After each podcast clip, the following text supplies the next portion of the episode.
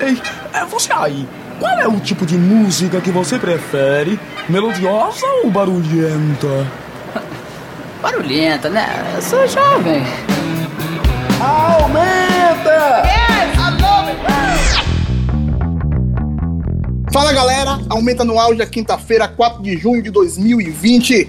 Começando aqui, todo mundo de quarentena, no isolamento social, quase dois meses. E Aumenta continua firme e forte, cada um na sua casa, gravando o programa. E hoje é muito especial, vamos falar de metamorfose musical, bandas que se reinventaram.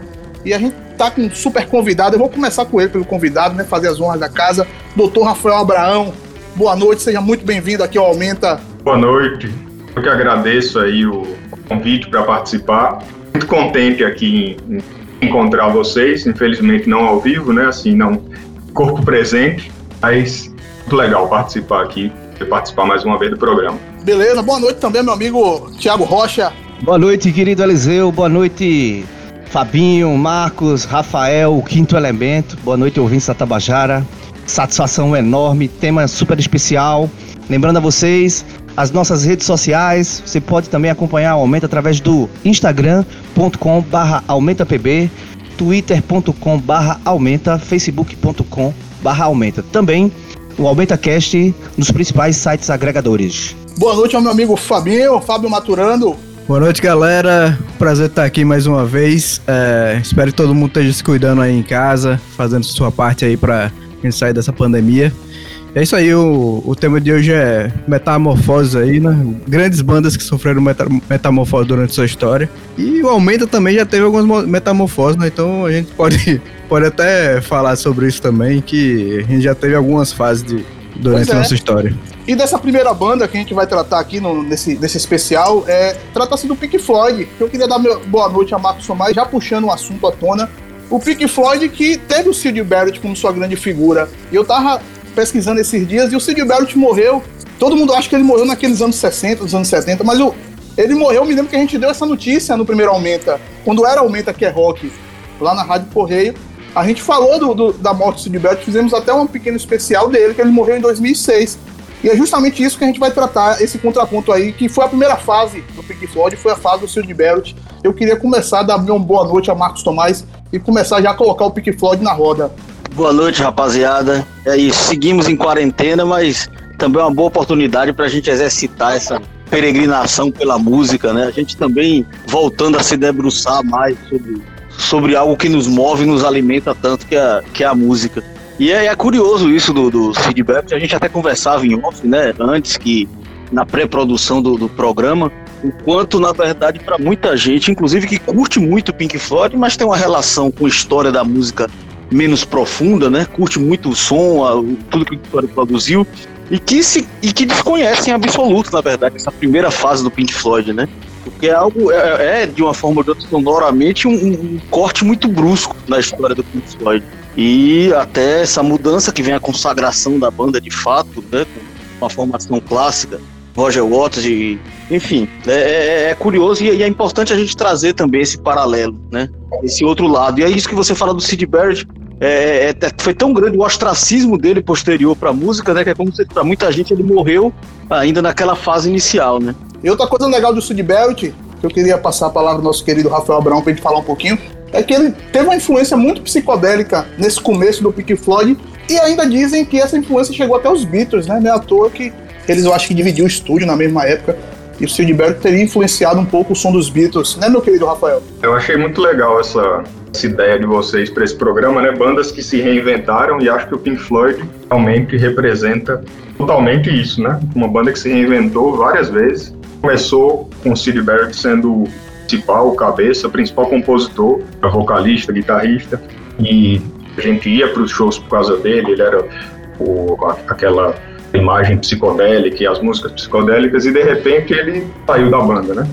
Conseguia mais é, atuar ao vivo, muito louco e não, não tinha mais como compor, não deixou de funcionar na banda e eles chamaram o é, David Gilmour como quinto integrante da banda. Isso é interessante que ele foi chamado a segurar as pontas quando o Silberg não pudesse atuar ao vivo, ele atuar ali, cantar um pouco, tocar a guitarra e segurar. E aí viram que não ia ter jeito do Barrett continuar e o David Gilmour ficou sendo vocalista e guitarrista Ô, da ô, ô. Rafael, eu fiquei confuso aqui agora, cara. Qu- Quantos anos você tem? Você que a gente costumava ir ao show do Pink Floyd na época. Eu fiquei confuso pra Eu caralho. também ia fazer essa- esse comentário aí, mas É, explica aí, eu por favor, pra gente. passar. Eu sou tipo a Hebe, eu não tenho idade, não. não.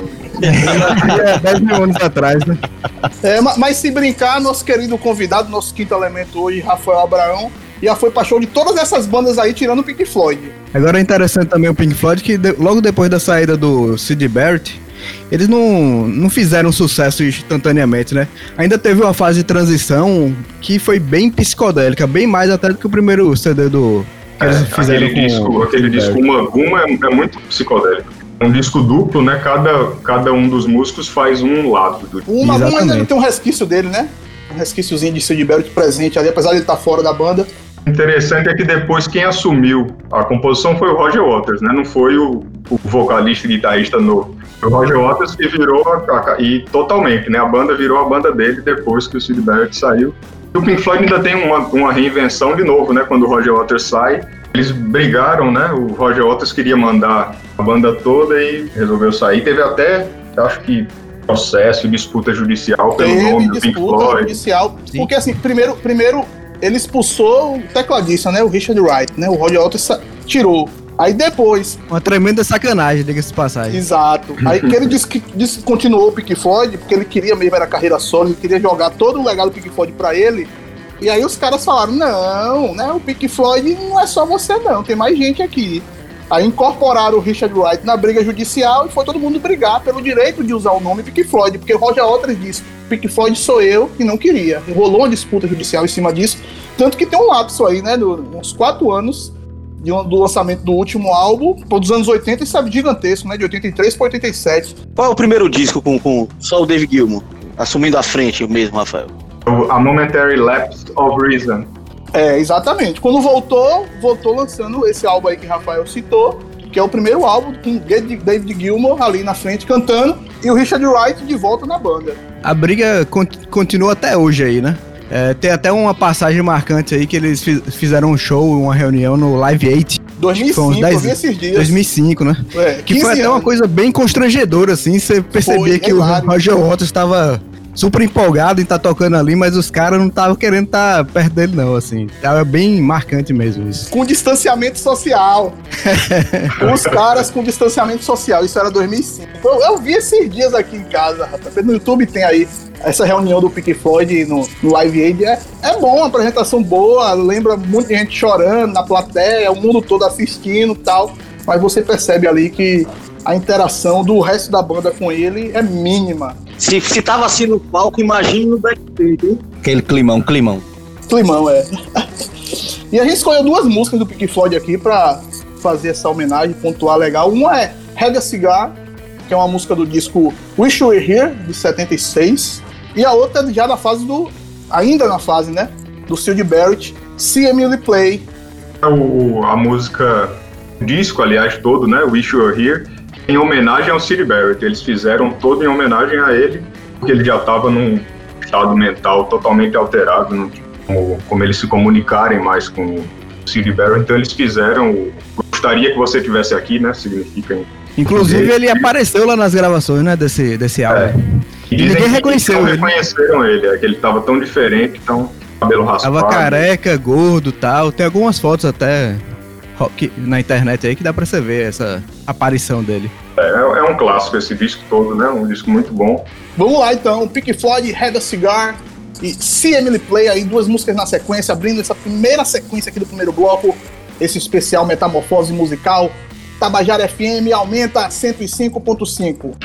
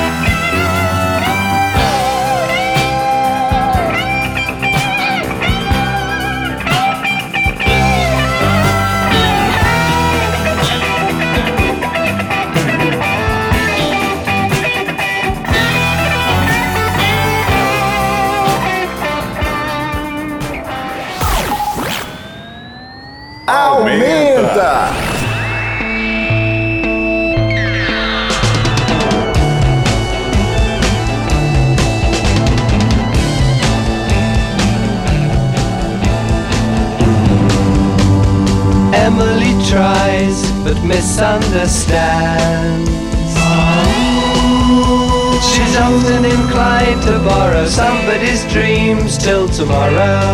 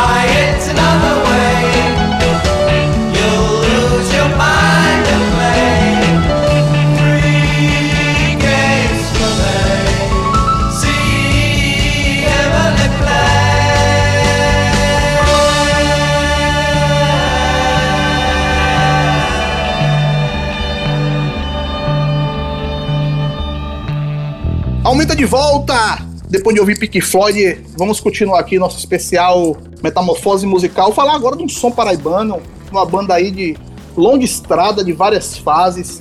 Cabroeira, né? Um som muito legal. Esse, esse final de semana eu tava vendo um- uma live do Ed com o Arthur, né? São os dois, hoje, dois componentes da Cabroeira. E eles estavam dando uma passada aí. O Cabroeira tem uma. Né, tem um começo lá em Campina Grande, muito legal. Depois a banda vem para João Pessoa, vai pro Rio, volta para João Pessoa, com a, com a mesma característica comum que uma banda que ganhou o mundo, né? Pelo seu som, seu som diferenciado. E que tá aqui nesse especial para registrar mesmo assim, a importância de ter uma banda paraibana que consegue representar tão bem o som do Nordeste perante não só o Brasil, mas perante o mundo todo. É verdade. E, e eu tava conversando com o Arthur, né? E ele me passou uma relação com integrantes, né? Músicos que passaram pelo Cabroeira. Enfim, é digna desses 22 anos de estrada, né? A gente tá falando talvez de uma das bandas mais longevas da Paraíba, né? E com 18 países visitados, né? Quase 100 shows só fora do Brasil. Enfim, e uma das coisas a gente vai aqui tocar em primeira mão, música nova do Cabroeira, que não foi nem lançada ainda, o lançamento está previsto para o dia 26 de junho. O próprio Arthur dizia que era uma van premiere, né? Do Aumenta, com, enfim, uma- em primeira mão mostrar essa música. E é só essa música Vida, assim, eu queria dizer, aliás, esse novo disco que vão lançar ainda esse ano, eu acho que traduz bem é, essa coisa cosmopolita que o Cabroeira se tornou, né? Uma banda todo ano indo à Europa, enfim, com esse grande flerte com o world music mesmo, com várias referências, o local e o global. Esse disco só entre produtor, capa, né? O, ma- masterização, como nos Estados Unidos, enfim, tem sete países, membros de sete países envolvidos. De produtor executivo, a quem fez a capa, a quem, a quem masterizou o disco, né? O, a- o próprio selo também. Enfim, eu acho que é um bom resumo de tudo isso que representa o Cabroeira. E a outra música que a gente vai tocar é da primeira fase da banda, né? Que é com o Zé Guilherme, que quem conheceu o Cabroeira nem, nem, nem sabia, né? A presença do Zé Guilherme na, na banda e um músico importante aqui também. Ele formava, dividia os vocais com o Arthur. A, a gente foi até no, no, no, no show deles com, em 99, lá no. No centro de, de convivência da UFPB, com a formação é, a primeira, né, com o Zé Guilherme, cara, que ele, que ele, ele era super performático, né? Eu tenho essa memória bem, bem, bem viva na minha cabeça por conta do- da performance que ele tinha, os- um- as caloradas emblemáticas que aconteciam lá no centro de convivência. Rafael, você foi pra show do Cabroeira lá em Campina Grande? Fui, eu fui para os primeiros shows do Cabroeira, eu sou contemporâneo deles lá no a Universidade Federal de Campina Grande, né? Na época ainda era Universidade Federal da Paraíba, ainda não estava separada, e a gente era da mesma época e quando o Cabroeira começou, eu fui nos primeiros shows e eles tocavam no, no Parque do Povo também, no São João, era bem cativante, o show deles era bem, bem diferente, assim, e o pessoal mais alternativo e conheci alguns dos músicos que tocaram, inclusive toquei com alguns. Toquei com o Alexandre, que tocou percussão, eu toquei com ele numa banda de blues. O mais distinto que possa parecer aí os estilos, mas não são, né? E, o- e o Zé Guilherme, ele gravou apenas o primeiro álbum. Ele também era ator. E depois que ele, ele saiu da banda, continuou sua carreira de ator, de performático. Ele tinha umas performances bem legais. E ele já nos deixou, ele morreu em 2018, em maio de 2018. E depois disso, o Marcos pontuou aí, falou do, do. O Cabroeira teve uma fase carioca que foi incorporado músicos cariocas na banda. Depois a banda voltou, voltou para João Pessoa, aí gravou Sons da Paraíba e continuou aqui. E Marcos falou também do negócio da World Music, né? E eles tiveram muito essa pegada, porque eles tiveram dois discos produzidos, um foi pelo Alberto Marcicano, que também falecido recentemente, tocador de citra, tal, produziu um disco do Cabroeira, e outro foi por um chileno, que o Arthur tava contando na live aí, a, a história desse chileno aqui em João Pessoa, é uma história fabulosa. E depois, quando vocês encontrarem o Arthur no meio da rua, pergunta a ele, que ele vai contar pra vocês aí a saga desse rapaz aqui. Agora é de um chileno para um colombiano, que é o novo produtor, né? Como eu Isso. falei, acho que tem, membros de sete países envolvidos, de produtor executivo, a quem- enfim, é, é uma coisa bem cosmopolita mesmo do, do, do, do Cabroeira, né? Eles têm produtores na Europa, na Ásia, em vários lugares, nos Estados Unidos, para justamente conseguir fazer essa logística de turnê, né? Fazer a turnê virar realidade. Quase 100 shows fora, né? Quase 100 Exato. shows fora do Brasil. Quantas bandas podem enumerar isso, né? E o Arthur Pessoa é muito articulado, né? Ele participa da WOMEX, que é a feira mundial, a maior feira mundial sobre música. Todo ano ele vai lá e vai não só levando o som da Cabroeira, ele vai levando o som da Paraíba. Tanto que ele faz aquela- aquelas coletâneas músicas da Paraíba, é ele que produz, é ele que faz. Music ele, ele, quando ele vai Paraíba, né? fora, music, music from Paraíba, exatamente. Vamos lá então, ouvir Cabroeira aqui, dois sons de duas fases. A primeira na fase Zé Guilherme, Magistrado Ladrão, e a segunda Vida, uma versão inédita que provavelmente nem foi lançada ainda. Vamos lá, Cabroeira, encerrando este primeiro bloco do Aumenta, Tabajara FM 105.5.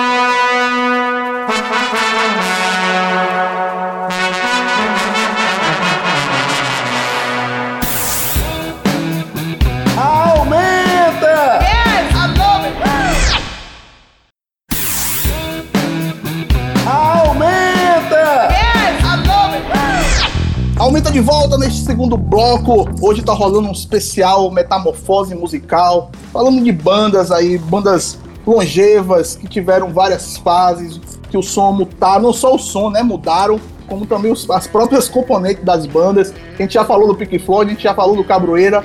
E agora vamos falar de- dessa segunda leva de bandas aqui, começando com a banda tem uma história muito legal, né? O Black Sabbath, a banda de Ozzy Osbourne.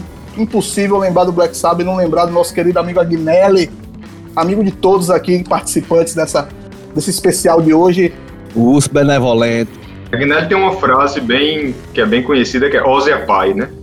Então, mais. Isso dá um quadro, tá ligado? Você bota na parede da sala, Ozzy é pai. Já fomos em dois shows de Black Sabbath. Agnelli com, com Rubão também, saudoso Rubão. Pode crer. Saudoso, é? Eita, pô, já mataram o Rubão. Rubão, o velho, um abraço. A gente fala de Black Sabbath, a gente fala também de, de metal, né? Os, os pais do metal, com certeza, são os caras, né?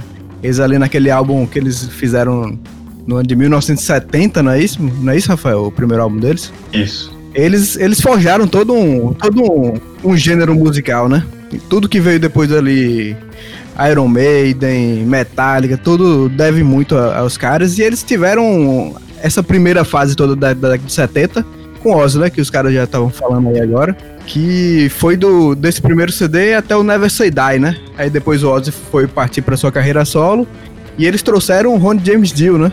Que era vocalista do Rainbow. É Rainbow? Era isso, Rafael? É, Rainbow, exato. E que tem aí, assim, como o tema é bandas que se reinventaram, né? É, o, o, Rainbow é formado pelo antigo vocalista de Purple, Rich Blackmore, uhum. e ele chamou o Dio, né? Então tem uma relação, eu, eu, acho bem interessante a relação entre essas duas bandas, entre o Deep Purple e o Black Sabbath. Eles têm muita, muita coisa em comum, e são duas bandas que se reinventaram, né? Até so, sonoramente, assim, eles, eles têm muita coisa assim, né? A ver um com o outro, né? Apesar de o Black, o Black Sabbath ser uma banda mais pesada que o Deep Purple, mas eles têm essa, essa coisa do.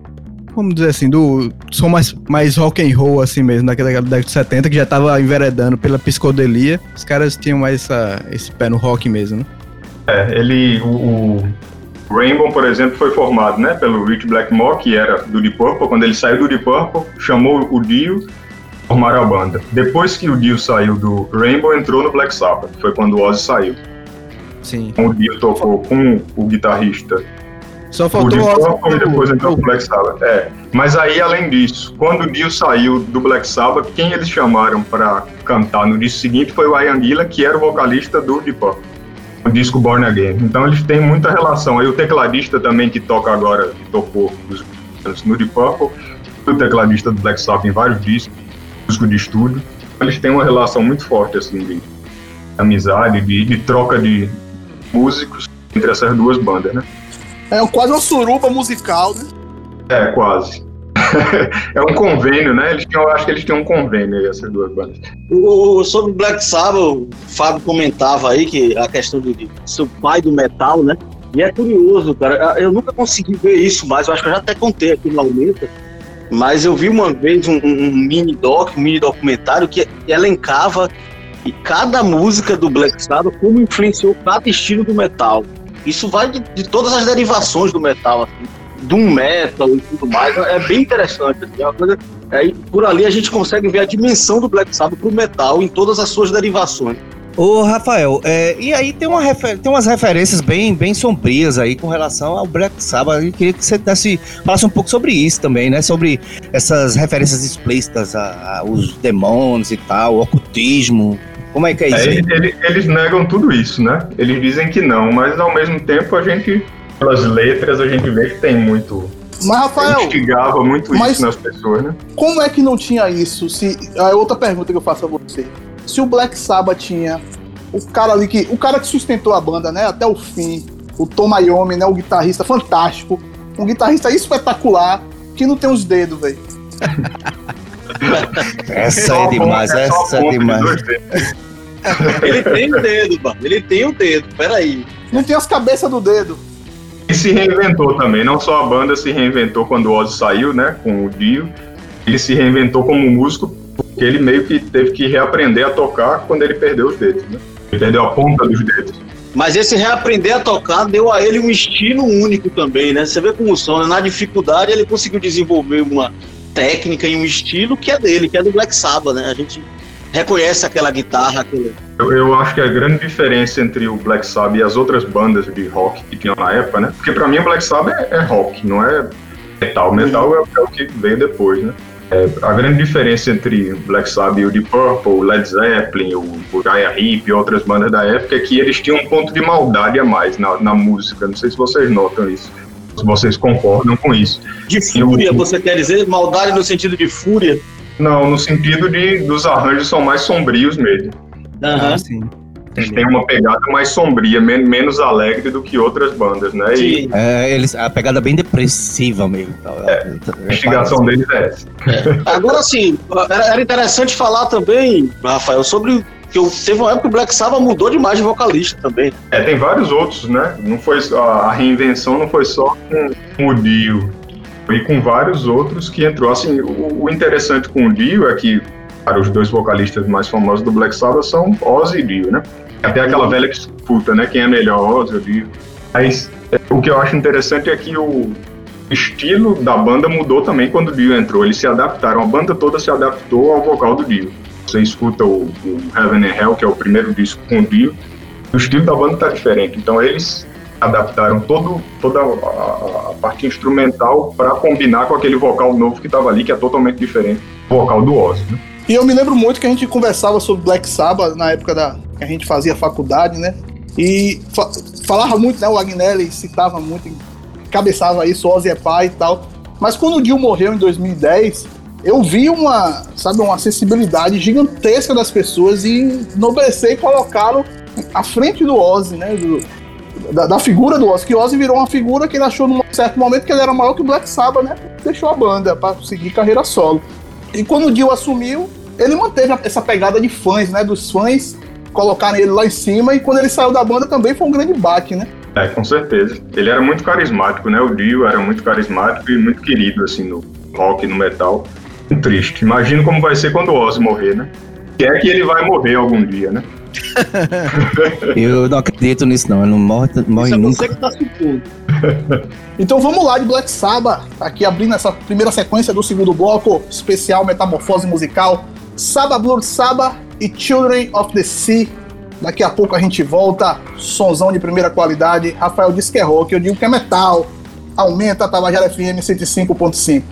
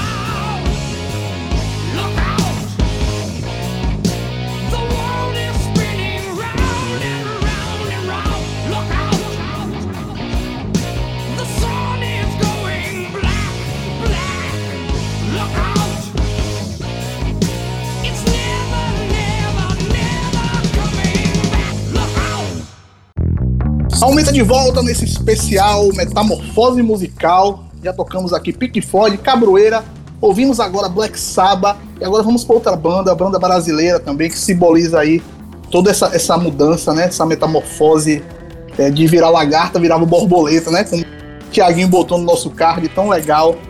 E o Barão Vermelho tem muito chão, né? Muita história para contar. E tinha como só o Cazuza, né? Como vocalista principal. E depois o Cazuza saiu da banda e deixou aquela lacuna, aquela lacuna de que todo mundo especula a banda vai acabar, né? Porque perdeu o Cazuza é uma coisa muito grandiosa e soube muito bem se reinventar. E tá aí, né? O Barão, uma- um legado gigantesco. A banda continua até hoje sem frejar, né? Vale frisar isso, né? Mas sua carreira tá aí grandiosa. Até hoje aqui merece ser lembrado no especial tão legal como este. É, é, além, além da questão, lógico, né, qualquer banda perder um gênio letrista como Cazuza, né, e uma figura tão, é, enfim, de tanta abrangência no meio, impactaria. Eu acho que, na verdade, a reinvenção do Barão, além da questão desse letrista gigante que era o Cazuza, né, desse frontman, passa muito pela questão emocional do Frejá, porque a ruptura foi muito traumática, né? O Frejá e o Cazuza tinham uma relação muito intensa de irmandade, além do impacto de se deparar com, pô, né, o Cazuza tá saindo da banda, o Frejá, ele até já deu declarações sobre isso, a dificuldade que teve em, em super, mais do que a adaptação, até em virar o vocalista da banda e tudo mais, é essa, essa, esse impacto até, até emocional que ele viveu é, é, com a saída do Cazuza. E assim, porque por mais que o Cazuza também fosse um grande letrista, o Frejá sempre foi um cara de grande importância, né? Essa pegada estoniana do, do Barão Vermelho é da guitarra do Frejá, goste ou não, mas é a marca da banda, né? Os riffs da banda, enfim, as frases de guitarra, a condução era do Frejá, mas o Cazuza é essa figura, enfim, como eu já falei algumas vezes, né? talvez o maior letrista do rock nacional. Então, a qualquer banda faria falta. É, E essa pegada estoniana que você falou aí ficou bem mais é, marcante depois da saída do Cazuza, né?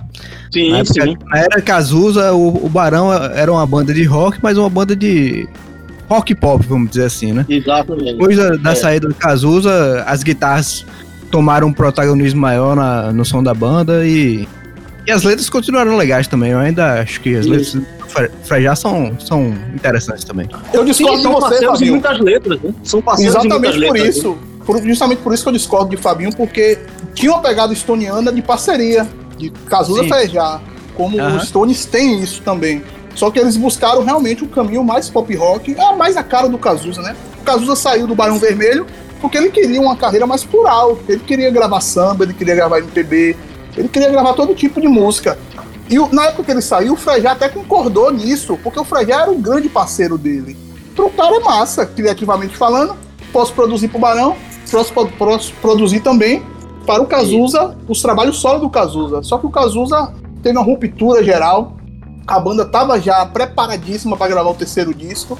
E o Cazuza, depois do show do Rock in Rio, saiu da banda, que é um show espetacular, né? Porque tem o Cazuza ali. Mas o Frejá soube muito bem se reinventar, isso é verdade.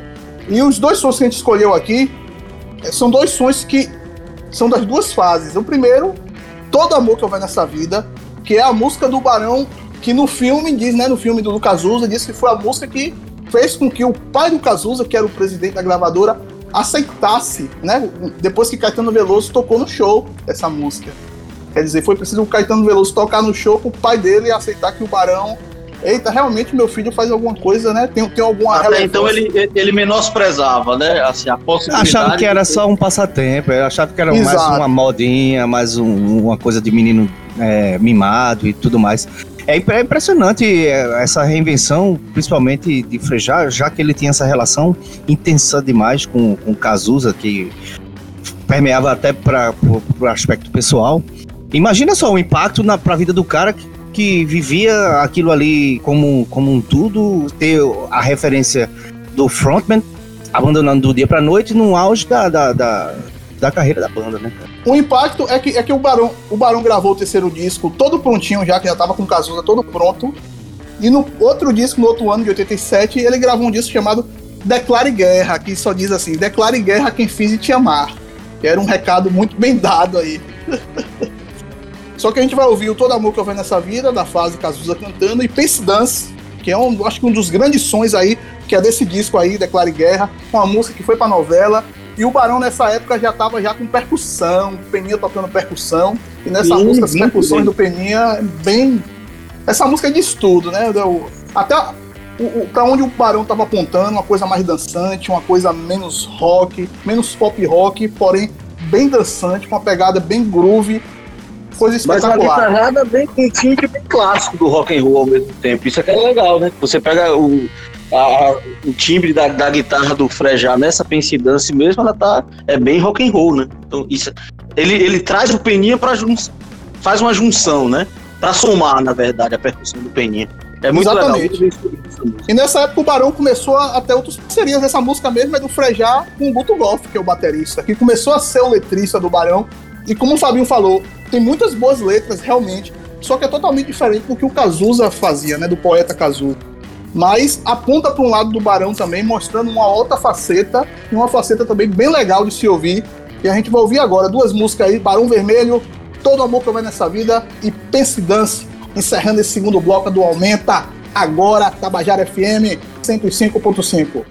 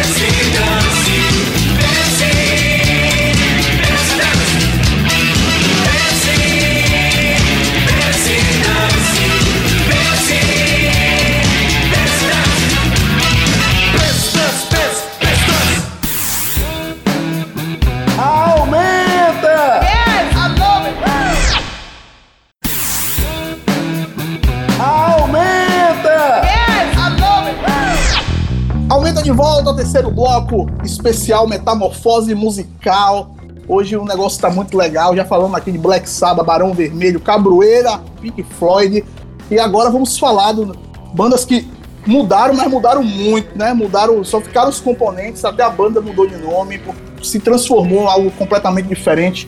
Vamos falar do Joy Division, que virou New Order, que é uma coisa bem legal para falar, porque uma banda que perdeu o seu principal componente, o front ali, né? O frontman, que foi o Ian Curtis, e a banda conseguiu continuar tocando junto, porém fazendo um som completamente diferente, apontando para um lado, vamos dizer assim, um lado evolutivo do Joy Division, né? E mais alegre, né? E eu queria ouvir de vocês isso, como é que é essa banda aí? Começar por Rafael. Rafael é uma banda que perde seu guitarrista, seu vocalista, e de repente se reinventa, apontando para um caminho totalmente diferente do que os fãs né, do Joy Division esperavam. Como é que, que ocorre isso aí? Me explica aí. Não é fácil, né? Imagine você só toca e de repente você tem que cantar e tocar. Não é para quem toca algum instrumento sabe que não é fácil. Dividir o cérebro em dois aí para uma parte tá prestando atenção nas letras e no, na melodia do vocal e a outra no instrumento. Mas a gente tem alguns exemplos, né? O, o Bernard Sumner do Division New Order é um bom exemplo. O próprio, o próprio Frejá, né? Que vocês estavam falando antes, ele fez isso, né? Ele a- a- se adaptou e virou vocalista. Além da questão técnica, tem também a questão de você sair do, do fundo do palco e ir pra frente, né, pros holofotes e tal, ter toda a atenção da, da mídia a- em torno de Com você. certeza. Isso aí acho que é, é a principal mudança, né, em relação a você sair, e- sair de um instrumento apenas, ser um instrumentista e assumir a liderança da banda, os vocais, né? Tem outros exemplos, né? Ia dizer só que tem outros exemplos na, na história, assim, vários exemplos, mas pensando rápido, a gente vai falar do Eric Clapton, né? Que era guitarrista no Yardbirds e virou guitarrista e vocalista, né? Continuou sendo guitarrista e começou a cantar e, e cada vez de maneira mais, mais intensa, assim, sendo E agora um passagem, um grande guitarrista, né? Um dos maiores guitarristas da, da história. A gente tem o. A gente tem o Dave Mustaine também, né? Que tocava, era guitarrista do Metallica e saiu do Metallica, formou o Megadeth ficou vocalista também, vocalista e guitarrista, né? E o Jimi Hendrix, que não queria ser cantor de jeito nenhum, não queria cantar. O Jimi Hendrix queria só tocar guitarra. Ele achava a voz dele feia, não queria, mas eu acho maravilhosa a voz do Jimi Hendrix, mas ele não achava isso, né? E virou vocalista também. Então a gente tem alguns exemplos, deve ter muitos outros aí que eu não consigo lembrar agora, mas de, de músicos que se adaptaram assim desse jeito para começar a cantar. Bem legal.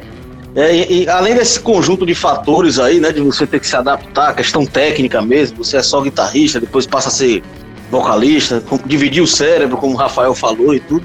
Tem outro simbolismo, no caso específico do Joy Division, como é também do Barão, que é simplesmente perder uma referência, né, da, da envergadura, do tamanho do Ian Curtis, né, do Cazuza, enfim. Tudo que simboliza para a banda, é você de fato assumir a liderança conceitual até de um projeto e tudo. Então, assim, é, é outra coisa que se soma né, a essa questão técnica. Então vamos lá, Joy Division, Disorder e New Order com Age of Consent, abrindo essa primeira sequência do Aumenta no terceiro bloco, Tabajara FM 105.5.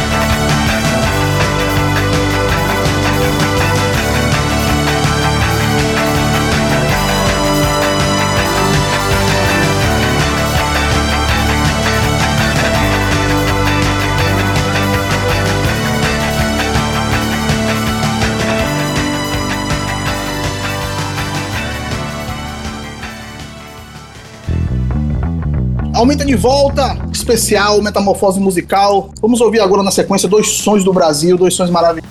Sepultura, que é uma banda que teve sua mutação. Mu- Hoje em dia, nem os irmãos Cavaleira, né, que são os grandes fundadores da banda, estão na banda, a banda continua nativa.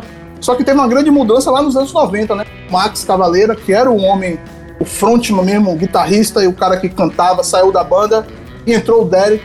E aí a banda teve sua, sua mudança, né? Eu queria falar com vocês rapidinho aqui pra gente pensar, pra depois chamar Chico Sainz e falar um pouco mais sobre o Chico Sainz. Essas duas bandas realmente reinventaram, né?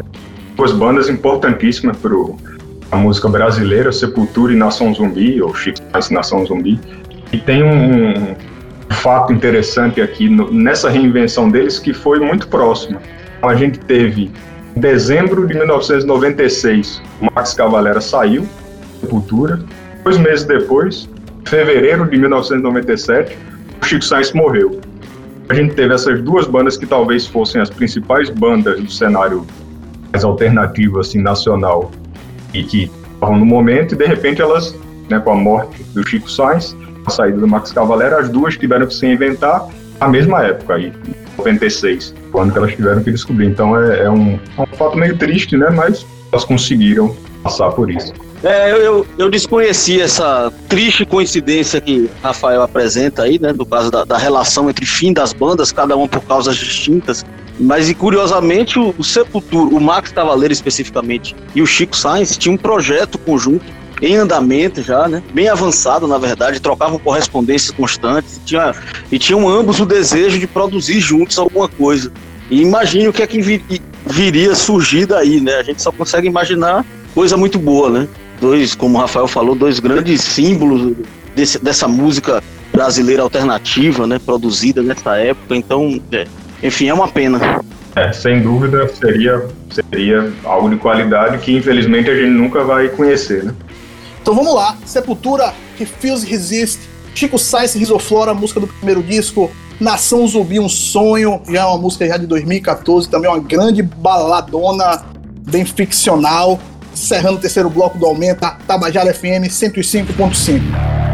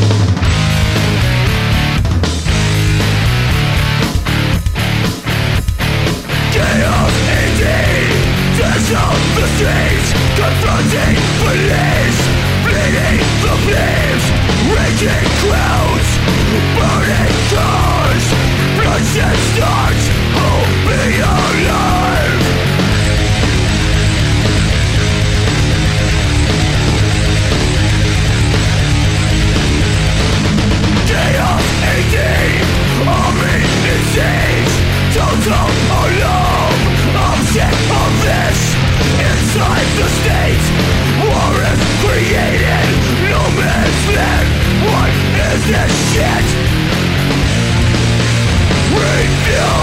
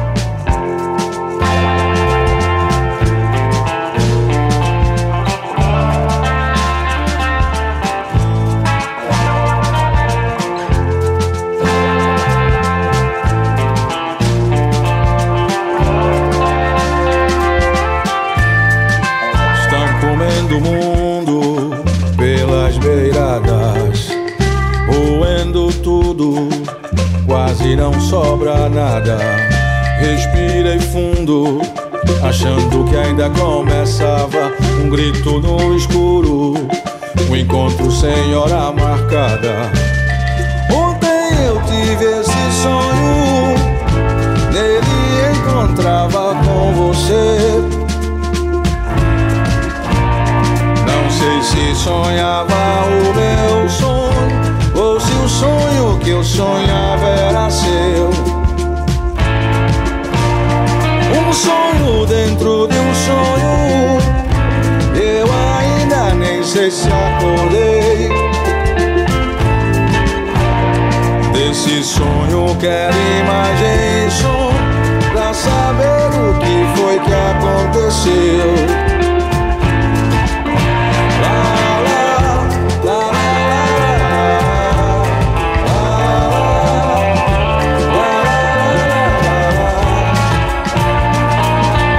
Hoje de manhã eu acordei sem imagem, sem som.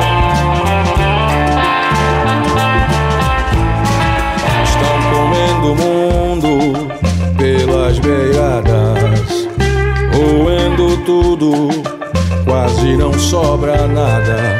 Respirei fundo, achando que ainda começava um grito no escuro, um encontro sem hora marcada. Ontem eu tive esse sonho, nele encontrava com você. Não sei se sonhava o meu sonho, que eu sonhava era seu. Um sonho dentro de um sonho, eu ainda nem sei se acordei. Desse sonho quero imagem e som Pra saber o que foi que aconteceu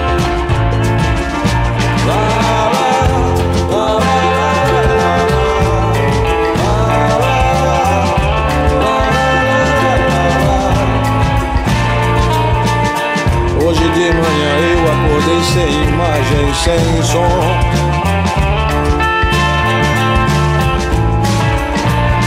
Um sonho dentro de um sonho. E eu ainda nem sei se acordei. Desse sonho quero imagem e som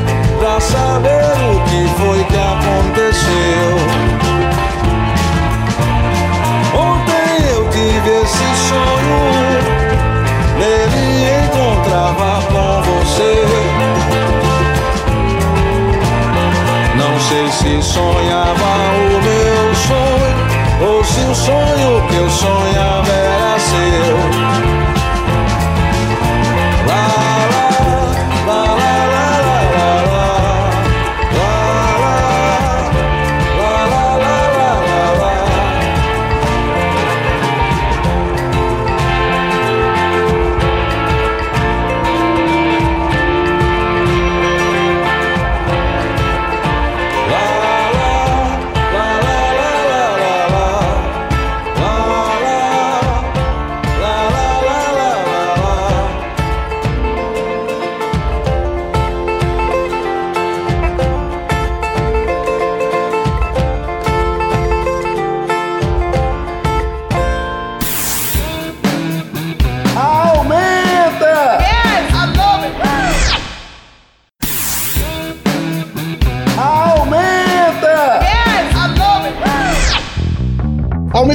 Aumenta de volta neste quarto e último bloco, especial hoje, Metamorfose Musical. Já falamos aqui de várias bandas.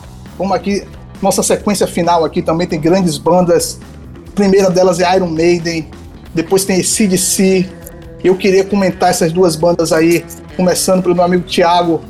Meu querido Eliseu, vamos aproveitar aí anunciar as nossas redes sociais para você que nos acompanha. Também podem nos seguir através do instagram.com/aumentapb, facebook.com/aumenta, twitter.com/aumenta e também o AumentaCast nos principais sites agregadores.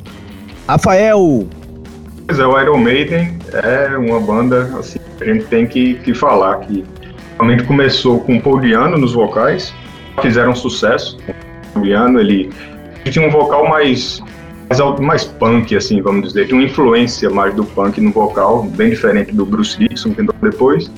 Ele acabou saindo da banda e entrou o Bruce Dixon. O Bruce Dixon era xingado nos primeiros shows do Iron Maiden.